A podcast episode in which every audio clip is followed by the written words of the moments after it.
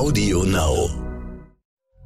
Die Stunde Null, der Wirtschaftspodcast von Kapital und NTV. Alles, was wir gerade sehen, nimmt uns ja Dynamik für die Zukunft. Das heißt, jeder Tag Lockdown verhindert aus meiner Sicht ein Stück weit Investitionen in die Zukunft. Wir waren über viele Jahre immer profitabel und, und haben dort gut gewirtschaftet und uns gut entwickelt. Ähm, aber auf der anderen Seite haben wir das als sehr tiefen Einschnitt empfunden ins Eigentumsrecht und auch in die Berufsfreiheit. Und auf der anderen Seite mache ich mir schon große Sorgen um die Innenstädte, um die Zukunft der Innenstädte. Und ähm, ich bin der Meinung, dass das dass wir jetzt aktiv werden müssen, ein verlässliches Öffnungsdatum brauchen, die Innenstädte schützen müssen, auch die Arbeitsplätze schützen müssen, um die es da geht.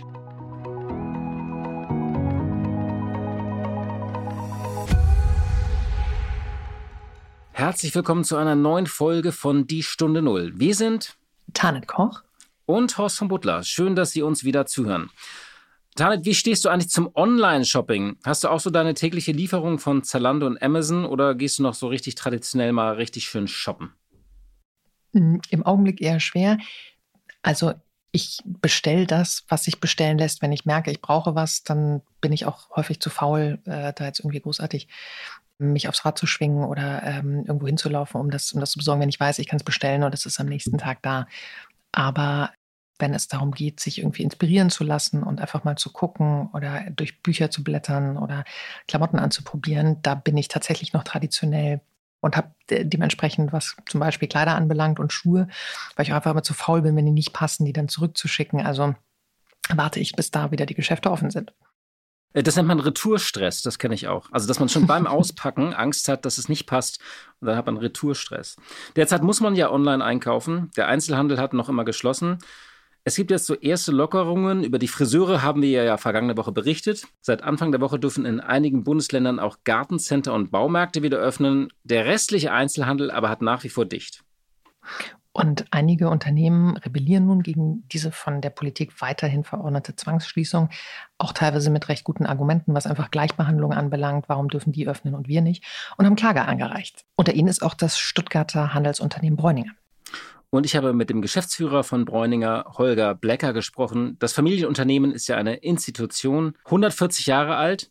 Aber es ist stark im Online-Geschäft. Vor Corona waren es schon 30 Prozent. Und es konzentriert sich vor allem auf Mode. Und da eher so auf das Premium-Segment. Aber in dem Gespräch ging es nicht nur um die aktuelle Klage, sondern auch um die Zukunft der deutschen Innenstädte und eine Öffnungsperspektive nach vorne. Der Gedanke zum Tag. Alle haben sich ein bisschen auf unseren Gesundheitsminister Jens Spahn eingeschossen. Er hat bei der Maskenbeschaffung schon ein bisschen gepatzt. Er hat bei der Impfstoffbeschaffung und Verteilung versagt. Ja, eigentlich überall tritt er nur ein Fettnäpfchen um mal das Sprachbild zu wechseln, Tane, was soll man sagen? Hat man Scheiße am Schuh, hat man Scheiße am Schuh? Das ist ein berühmtes Zitat, glaube ich, von Per Steinbrück und in CDU-Kreisen wird das inzwischen auch äh, in der Wortwahl durchaus auch so gesagt. Also es gibt noch ein anderes Sprichwort, wer die Hitze nicht vertragen kann, soll aus der Küche draußen bleiben. Und auch ähm, so wie wir, glaube ich, Jens Spahn in den letzten Jahren erlebt haben, kann der ziemlich viel Hitze ertragen und sucht sie teilweise sogar. Also der ist äh, um, um keinen auch innerparteilichen äh, Kampf oder, oder Wettstreit oder eine, eine Kampfkandidatur verlegen. Und das hat ihm natürlich nicht nur Freunde eingebracht. Wir kennen ja die Steigerung äh, Freund, Feind, äh, Parteifreund. Und ähm, im Augenblick hast du aber recht, da sieht es für ihn einfach nicht besonders gut aus. Ich, ich weiß noch nicht mal, ob man ihm wirklich das, äh, das, das Impfproblem aktuell so anlasten kann, zumindest in der Gänze, denn ähm, die, die Idee, das Ganze nach Europa zu geben, war ja nicht von ihm. Genau. Allerdings steht er einfach als Gesundheitsminister in der Verantwortung und muss sich da schon dann auch eine Menge äh, Fragen stellen lassen, ähm, was die aktuelle Lage anbelangt. Was mich überrascht äh, für jemanden, der schon so früh in die Politik gekommen ist und so lange dementsprechend da drin ist, ist die Instinktlosigkeit, die er an ganz vielen Stellen zeigt. Also das jüngste Beispiel vom Spiegel ausgegraben, dass er sich im Oktober, als die Zahlen gerade wieder in die Höhe gehen, die Infektionszahlen, ähm, mit einem Appell an die Bevölkerung wendet, man solle doch die Geselligkeit einfach sein lassen, weil man sich genau da ansteckt. Und ähm, dann stellt sich raus, ist er abends bei einem Parteispendendinner ähm, und wird am nächsten Tag positiv äh, getestet. Und ähm, das eine ist eben äh, Wein predigen und Wein trinken und das andere ist Wasser predigen und Wein trinken. Und äh, das muss er sich tatsächlich ankreiden lassen. Instinktlosigkeit ist, glaube ich, ein gutes Stichwort. Wir erinnern uns auch an den CDU-Parteitag, wo es ja nur drei digitale Wortmeldungen gab. Und da hat er sich auch nochmal zu Wort gemeldet, aber eigentlich sozusagen nochmal um Unterstützung gebeten. Ich meine, der zieht das einfach durch. Vielleicht weiß er oder konnte auch ahnen, dass es deplatziert war. Ähm, man muss jetzt, glaube ich, trennen. Es kommen halt irgendwie so ganz unterschiedliche Sachen zusammen. Äh, da gab es ja auch diese Story von seinen ja, Immobiliendeals, wenn man es mal so sagen dürfte. Also es sind einfach Geschichten, die nicht zusammenpassen. Auch wenn er nicht die politische Verantwortung trägt, ist es klar, dass sich in so einer Krise vieles auf den Gesundheitsminister projiziert. Und er war ja bis zu einem gewissen Zeitpunkt sehr beliebt, wurde für sein Krisenmanagement gelobt. Das war ja so bis vergangenen Herbst eigentlich, weil er eben auch sehr ehrlich war. Er hat ja diesen berühmten Satz gesagt, wir müssen uns ähm, in dieser Krise wahrscheinlich viel verzeihen. Das hat er antizipiert, dass es da Streit geben würde. Dann hat er ja auch so offene Fehler eingestanden, wie mit dem Rückblick von heute würde man die Geschäfte nicht nochmal schließen. Daraufhin wurden sie nochmal geschlossen. Also ich glaube, er hat ab und zu ähm, auch den richtigen Ton gefunden. Seit einigen Wochen läuft es schlecht für ihn. Die Frage ist halt, wird er das überstehen? Ich glaube, er hat noch genug Zeit, auch wenn es jetzt ein bisschen eng für ihn wird, auch wenn er jetzt nicht mehr strahlen kann, er hat noch genug Zeit, wenn ihm sein Ehrgeiz nicht zu sehr in die Quere kommt. Ja, und er hat ja auch fachpolitisch schon an einigen Stellen, wir uns an den Versuch in Deutschland endlich mal das Thema Organspende zu modernisieren, wo er leider nicht mit durchgekommen ist. Auf der anderen Seite sich, sich hinstellen und groß ankündigen, dass es ab dem 1. März quasi eine, eine super Testlösung für alle gibt und dann zurückgepfiffen zu werden, weil es noch unausgereift ist, das schadet natürlich und das, das erinnern Menschen auch. Und ähm, zum Thema Immobilien, jeder hat seine Wohnung, seine Villa, sein was auch immer verdient. Auch da wieder nur die Frage, muss ich mir für mehrere Millionen Euro inmitten der schlimmsten Wirtschaftskrise des Landes seit Jahrzehnten, in der äh, ganz viele Menschen wirklich um ihre Existenz bangen, eine Riesenvilla kaufen. Das darf man dagegen, also es ist, es ist, nicht, es ist nicht illegal. Die Kollegen, die, die das äh, intensiver recherchiert haben, finden ein Geschmäckle dran, wie die Kreditfinanzierung ist. Aber wenn ich mal nach Europa blicke, in Großbritannien, wenn ähm, in der wirtschaftlichen und, und sagen wir pandemischen Lage eines Landes sich ein Minister in Verantwortung mit Häuserkauf beschäftigt hätte in der Zeit, wäre der sehr wahrscheinlich nicht mehr Minister. Man sendet halt immer auch Botschaften und Signale aus in einer Zeit, wo es halt alle schwer haben. Natürlich, es ist eine Privatsache, was für ein Haus er sich kauft und äh, auch wenn er sich ein Schloss gekauft hätte. Aber man muss eben auch immer gucken, dass auf einen geschaut wird und dass man im Mittelpunkt steht. Zum Schluss kann man vielleicht noch sagen, es ist auch ein gutes Stück Projektion, denn selbst wenn er morgen oder übermorgen zurücktreten würde, hätten wir das Impfstoffproblem nicht gelöst oder die Impfstoffverteilung. Wir hätten weniger Faxgeräte in den Gesundheitsämtern und nicht weniger Mutationen. Die Stunde Null. Das Gespräch. Ja, der Frühling naht, auch wenn es jetzt wieder ein bisschen kälter geworden ist. Ähm, es war schon ganz schön warm vergangene Woche und in vielen Geschäften stapelt sich noch immer die Winterware. Seit Mitte Dezember ist der Einzelhandel mittlerweile geschlossen und es gibt immer noch keine klare Ansage von Politikern, wann es wieder losgehen kann. Diese Woche tagt ja nochmal die Corona-Runde der Ministerpräsidenten und der Kanzlerin. Tanit, siehst du auch so die Gefahr eines Öffnungsrausches oder sagst du, nee, wir müssen jetzt langsam mal echt hier einen Plan schmieden? Also am Ende beißt sich die Katze da ja immer in den Schwanz, weil wir ab dem Moment, wo geöffnet wird, natürlich wieder mehr Infektionen bekommen. Ich begreife nicht, wieso das, das Testen weiterhin ein solches Problem ist bei uns im Land, weil das natürlich helfen könnte. Aber de facto stehen einfach, und das ist gar kein Rausch, das sind einfach Menschen, die wollen arbeiten und die müssen auch arbeiten, um Geld zu verdienen. Und das sind gerade diejenigen, die als Unternehmer ins Risiko gehen, kleine Einzelhändler, die ihre Geschäfte halt seit, seit Monaten jetzt wieder nicht öffnen können und die, die finanziell mit dem Rücken zur Wand stehen. Und die sind nicht im Rausch, sondern bei denen geht es um die Existenz. Und viele von denen sagen natürlich jetzt, wir haben Verständnis für die Maßnahmen und wir haben auch, wir, wir wollen auch unsere Kunden nicht gefährden. Das hat natürlich oberste Priorität, dass sie sicher sind. Aber warum dürfen wir nicht öffnen, wenn Supermärkte, Drogerien und jetzt auch Baumärkte und Gartencenter in vielen Bundesländern öffnen dürfen? Bislang gibt es einfach auch keine wirklich handfesten Hinweise darauf, dass es beim Einkaufen zu großen Infektionsherden gekommen ist. Das würde ich sagen, auch, auch ein Versäumnis, dass wir da weiterhin nicht genügend Datenmaterial haben, um, um zu sagen, ist gefährlich oder ist nicht gefährlich. Aber es gibt halt bislang keine, keinerlei Hinweise darauf. Stattdessen gibt es aber gute Hygienekonzepte und ähm, ich finde es nachvollziehbar, dass man dann vor Gericht sieht. Genau, und die Sache wird nicht einfacher. Das Wort Öffnungsrausch stammt übrigens von unserem Mein Platz ist in Bayern Söder. Der hat das äh, Wort, glaube ich, benutzt. Denn je mehr Geschäfte öffnen dürfen, oder zum Beispiel die Friseure, desto schwerer wird es natürlich zu begründen, warum es andere nicht dürfen. Und deswegen klagen jetzt immer mehr Einzelhändler. Und darunter ist auch Bräuniger, ein Traditionskaufhaus aus Stuttgart, gegründet 1881, also vor genau 140 Jahren. Das Jubiläumsjahr hat man sich wahrscheinlich anders vorgestellt. Statt großer Party und dem allseits bekannten Bräuninger Bär, der auch gerne durchs VfB-Stadion, zumindest als ich das letzte Mal da war, gehüpft ist, äh, sehen wir leere Kaufhäuser und Mitarbeiter in Kurzarbeit. Auch darüber habe ich mit Holger Blecker gesprochen, der seit 2017 Geschäftsführer bei Bräuninger ist. Das Unternehmen betreibt neben seinen Flagship-Stores in Stuttgart und Düsseldorf neun weitere Läden, insgesamt in sechs Bundesländern und in diesen sechs Bundesländern haben sie geklagt. In Bayern und Baden-Württemberg wurde die Klage schon abgewiesen. Zur Begründung hieß es in Stuttgart, die ergriffenen Regelungen seien weiterhin verhältnismäßig. In den anderen Bundesländern steht die Entscheidung allerdings noch aus. Macht sich Holger Blecker noch Hoffnung? Also insgesamt gab er sich durchaus optimistisch. Bisher ist das Unternehmen, muss man auch sagen, relativ gut durch die Krise gekommen. Es gibt ja viele Händler, die standen mit dem Rücken zur Wand. Das kann man bei Bräuninger nicht sagen, obwohl sie auch keinerlei Unterstützung bekommen haben, also keine Überbrückungshilfen, kein Fixkostenzuschuss. Das Muster kennen wir ja derzeit, denn bei Bräuninger, die machen einfach zu viel Umsatz. Dahinter steht eben ein starkes Familienunternehmen. Bräuninger steht also einigermaßen komfortabel da. Es hat ein Polster und Rücklagen. Und das Unternehmen war in den vergangenen Jahren auch gewachsen entgegen dem Trend und hat vor allem ein starkes Online-Geschäft. 5500 Mitarbeiter hat Bräuninger. Der Umsatz wurde 2018 mit 900 Millionen Euro angegeben. Spannend ist, dass Bräuninger schon vor Corona ungefähr 30 Prozent digital erwirtschaftet hat. Und deswegen galt es auch immer als ein Beispiel, wie ein traditioneller stationärer Händler wirklich ein relevantes digitales Geschäft aufbauen kann was natürlich durch Corona nochmal weiter gewachsen ist. Einen schönen guten Tag nach Stuttgart, Herr Blecker. Herr von Muttler, schönen guten Abend nach Berlin. Hm. Ja, Sie führen eines der großen Traditionsunternehmen in Deutschland äh, und haben jetzt in den vergangenen Tagen Schlagzeilen gemacht. Bevor wir vielleicht mal ähm, auf diese Klage kommen, wie ist denn das vergangene Jahr für Bräuninger eigentlich gelaufen? Ja gut, ich meine, wir sind gestartet bis ähm, zum ersten Lockdown im März, bis zur ersten Welle. Wir waren hervorragend unterwegs.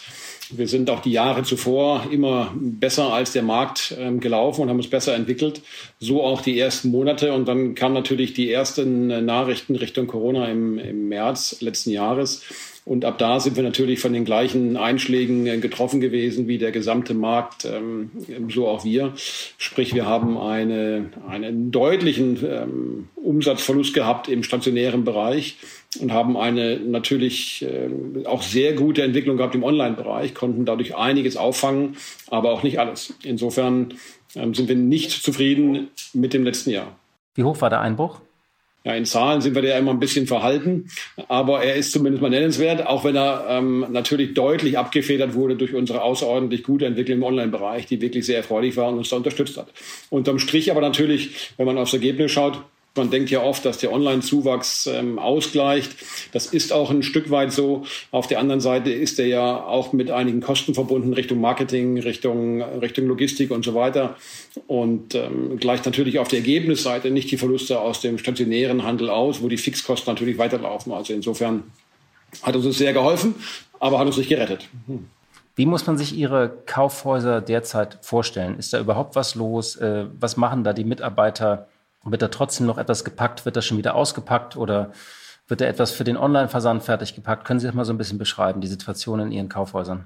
Ähm, es ist so, dass unsere meisten Mitarbeiter im Verkauf tatsächlich in Kurzarbeit sind. Und wir haben einige, wir nennen es Waren-Support-Teams, die natürlich dafür zuständig sind, ähm, Warenbewegungen zu bearbeiten. Also wenn Neuware reinkommt oder, oder Ware Richtung Online-Shop zum Beispiel transferiert wird, dass der stattfindet. Wir haben in einigen Bereichen in dem wir auch die Ware picken. Ähm, natürlich auch einige Mitarbeiter ansonsten vor Ort, die uns da unterstützen. Ähm, ansonsten sind die Mitarbeiter tatsächlich zu Hause und es ist ja so, dass wenn Sie als Händler, wenn Ihr Herz für pulsierende Flächen schlägt und Sie Kunden lieben und Mitarbeiterbegegnungen lieben, dann äh, ist es natürlich schwer zu ertragen, wenn man morgens durch die dunklen äh, oder halbdunklen Häuser läuft ähm, und man sich das natürlich anders wünschen würde. Hm, kann ich verstehen.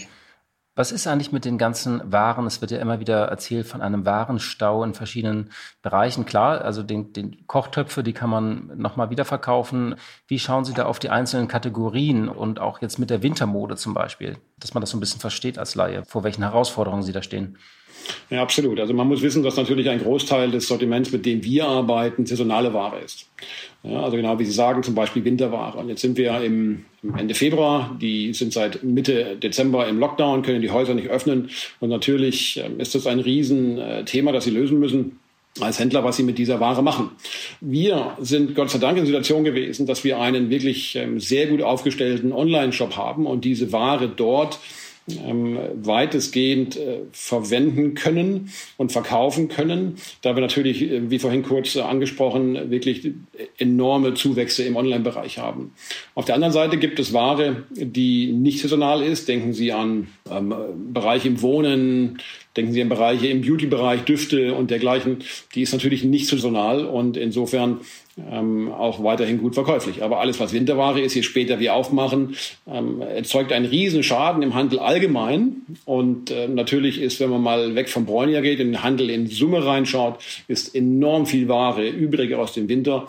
Und äh, deswegen brauchen wir auch eine, eine schnelle Öffnung, eine verlässliche Öffnung, um da ein wenig zumindest des Schadens für den Handel in Gänze abzufedern.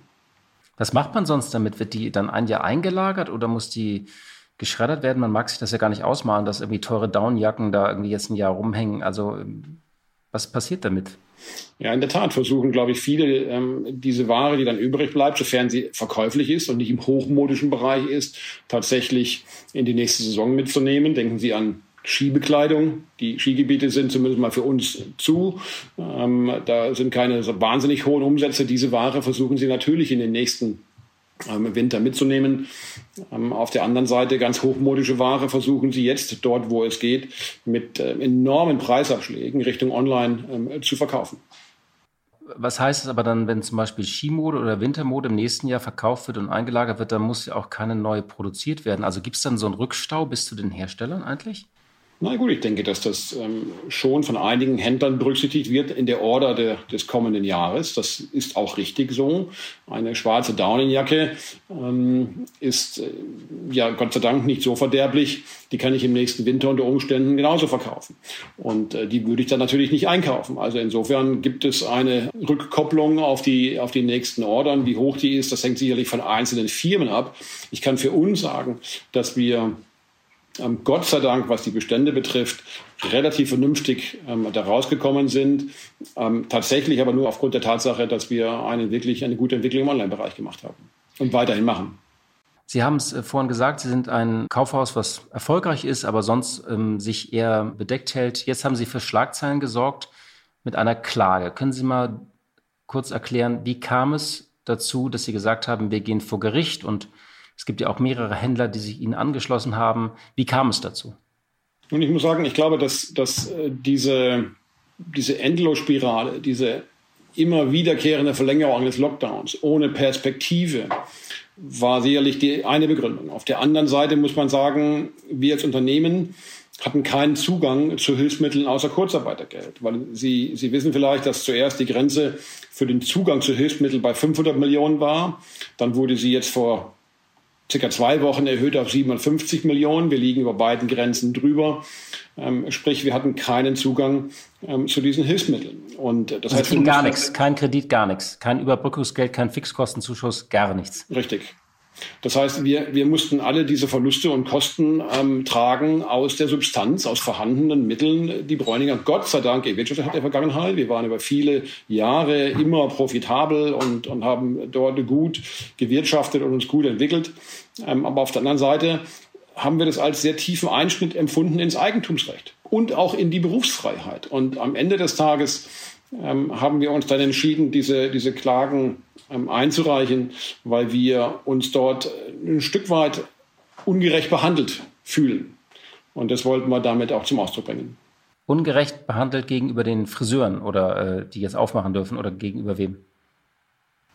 Ja, vor allen Dingen ungerecht, un, ungerecht glaube ich, in, insofern, dass es keinen Grund gibt, einen Teil der Wirtschaft ähm, geschlossen zu halten.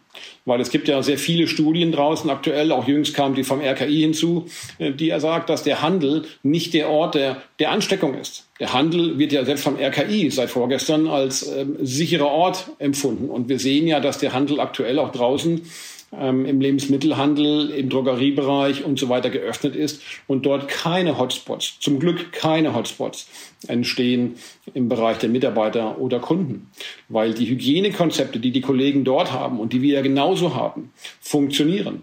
Und deswegen empfinden wir es als ungerecht, dass, dass diese ähm, Öffnung, die ja nachweislich sicher ist in einem Teil des Handels, in dem ca. 80 Prozent der Kundenkontakte stattfinden, ähm, uns verwehrt wird und wir dieselben Hygienekonzepte haben und auch wir als Unternehmen Bräuninger haben enorme Summen investiert in Hygienestandards, Hygienekonzepte, die ja auch im letzten Jahr nach den ersten Lockdowns und in der Phase zwischendrin ähm, wirklich gezeigt haben, dass sie funktionieren.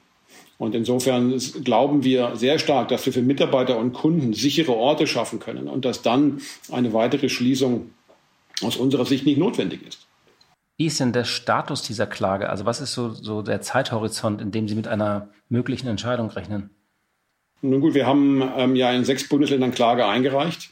In zwei haben wir, ähm, ist sie abgelehnt worden, in Bayern und in Baden-Württemberg. Und wir haben in weiteren Vieren, in denen wir auch tätig sind, in den Bundesländern, erwarten wir die Ergebnisse die nächsten Tage oder in der nächsten, nächsten Woche. Und was, womit rechnen Sie derzeit auch mit einer Ablehnung oder vielleicht mit Teilerfolgen? Ich bin sehr optimistisch, per se sehr optimistisch. Also ich glaube, dass wir ähm, als Handel gesamt, viele Kollegen haben ja ebenfalls jetzt Klage eingereicht, und dass wir als Handel gesamt, glaube ich, darauf aufmerksam machen können, dass es möglich ist, eine Pandemiebekämpfung mit geöffneten Läden voranzutreiben. Und dass wir auch als Händler unsere Verantwortung übernehmen. Ich möchte klar sagen, dass wir ähm, die Gesundheit für uns und die Sicherheit von Mitarbeitern und Kunden stehen für uns an erster Stelle. Die haben selbstverständlich für uns Priorität.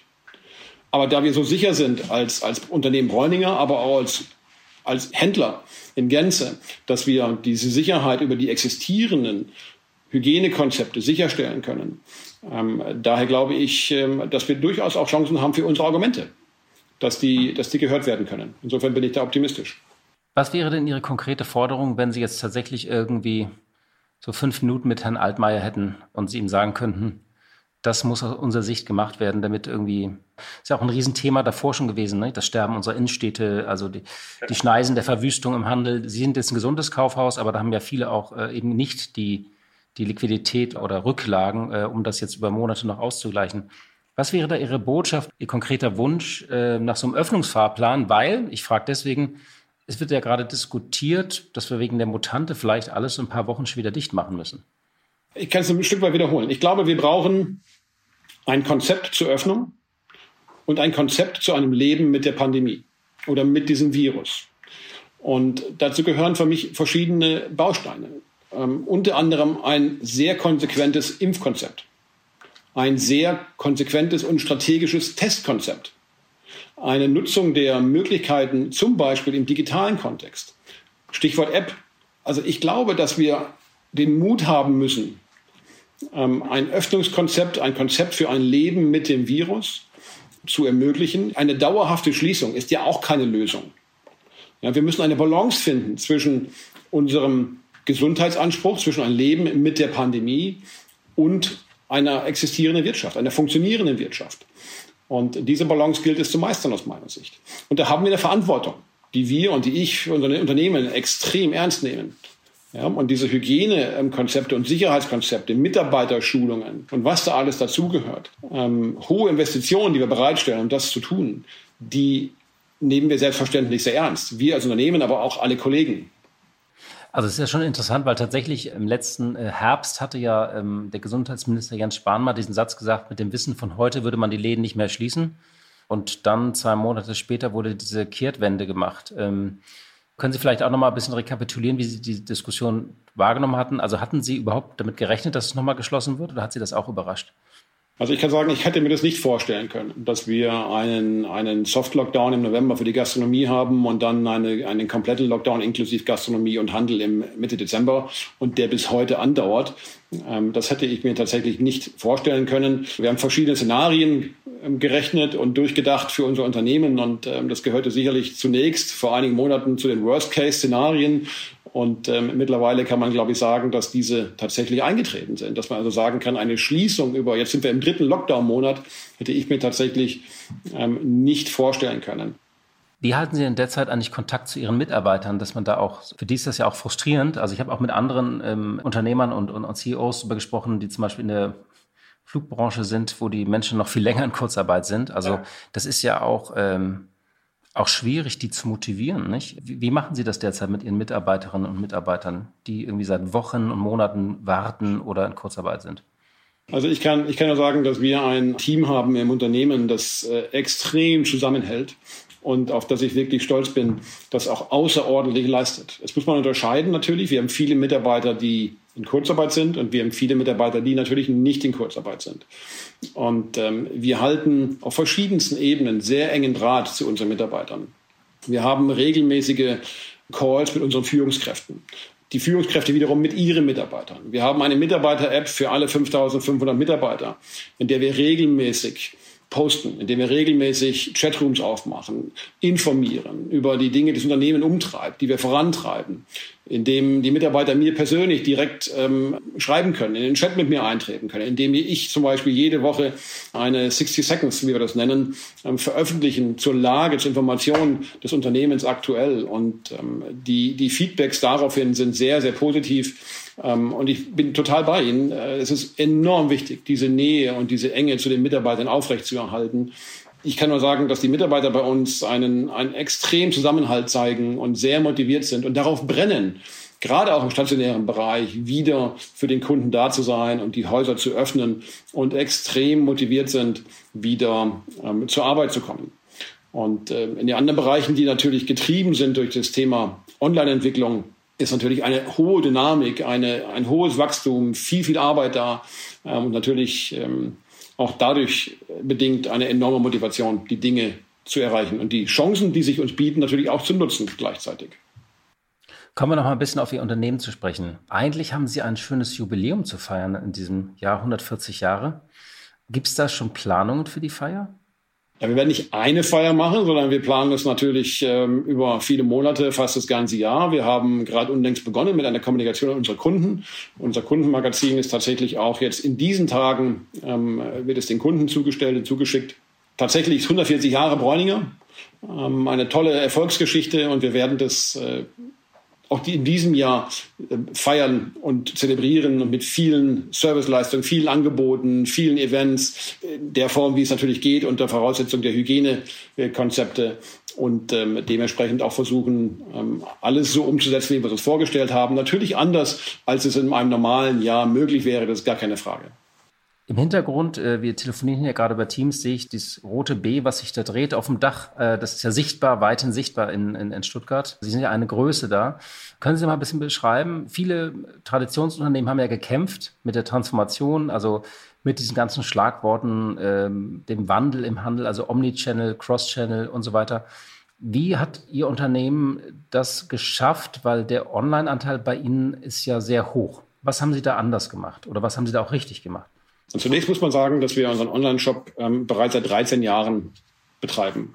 Und sicherlich ähm, ist das ein Stück auch des Erfolges der letzten Jahre, dass wir Gott sei Dank damals die Entscheidung getroffen haben, diesen Online-Shop ähm, zu starten, der heute einer der größten im Premium-Luxussegment in der Dachregion ist ähm, und in dem wir auch weiterhin massiv investieren werden und auch große Ambitionen haben ähm, für die Zukunft. Das heißt, auf der einen Seite ist es Thema digital und online ähm, ein ganz, ganz äh, wichtiger Wachstumspfad für uns. Auf der anderen Seite gehören natürlich unsere Häuser dazu und auch die Vernetzung der Kanäle dazu. Und wir haben dort ähm, nie aufgehört zu investieren. Wir haben immer versucht, vom Kunden her zu denken und dieses konsequent umzusetzen.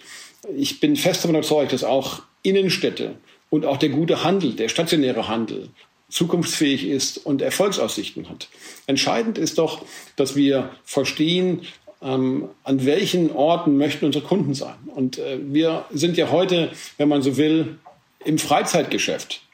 Ja, das heißt, wir kämpfen ja um die Aufmerksamkeit der Kunden, dass sie ihre Zeit mit uns in unseren Häusern, in den Innenstädten verbringen möchte. Und natürlich gehört da mehr dazu als ein, ein gutes Einkaufshaus Bräuninger. Da gehört natürlich auch eine funktionierende Innenstadt dazu, mit Gastronomie, Kultur, anderen Händlern und so weiter. Das heißt, wir sind auch sehr eng vernetzt in Innenstädten. Wir fördern an vielen Stellen auch Innenstadt mit und, und, und äh, bringen uns da ein.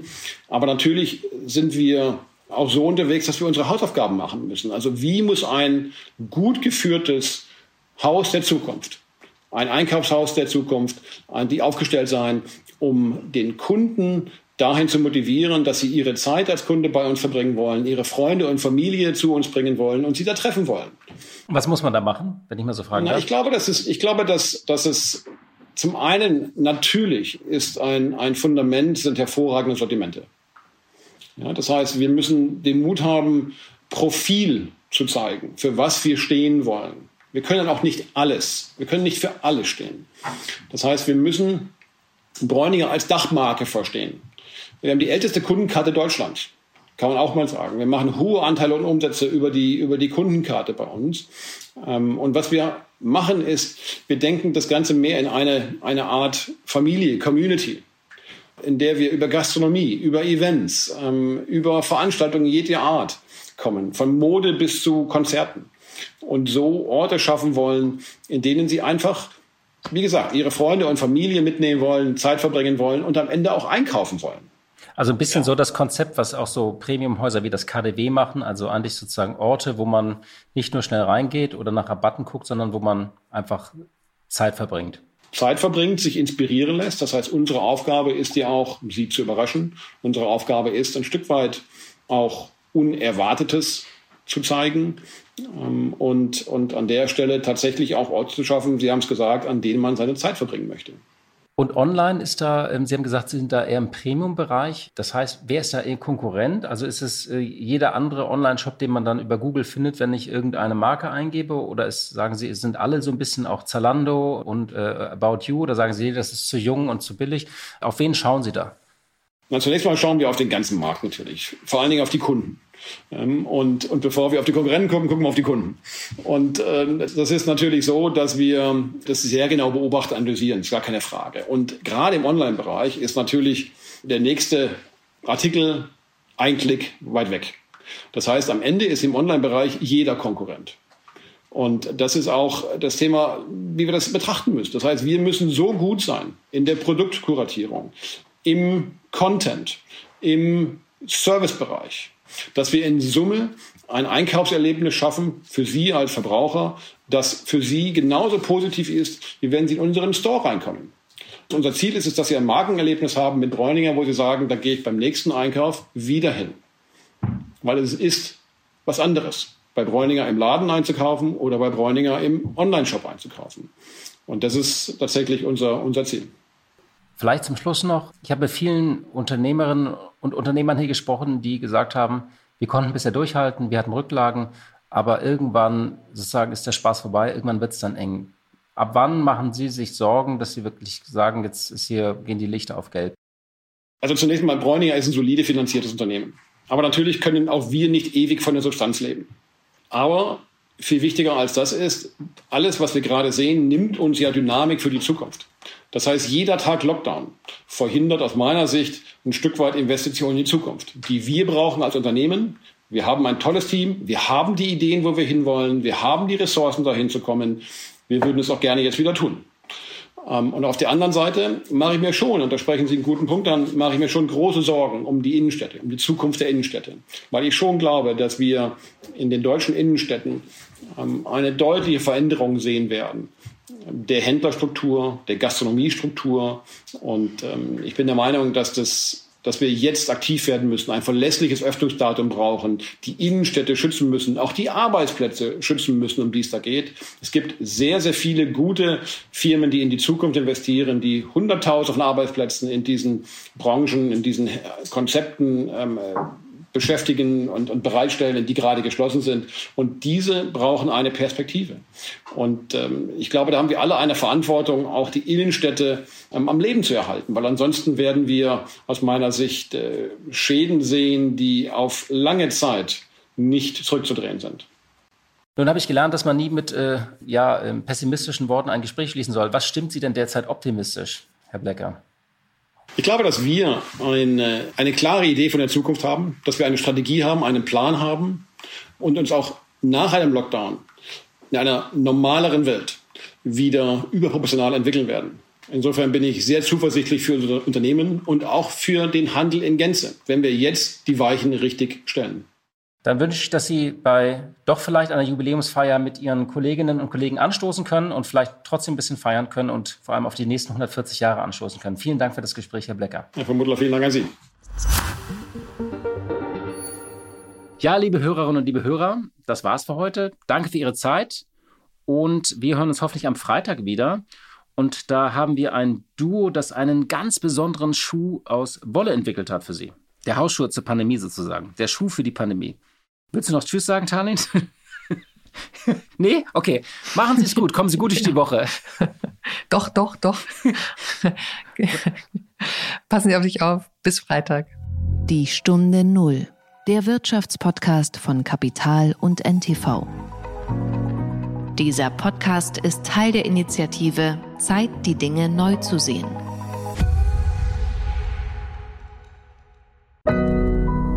Audio Now.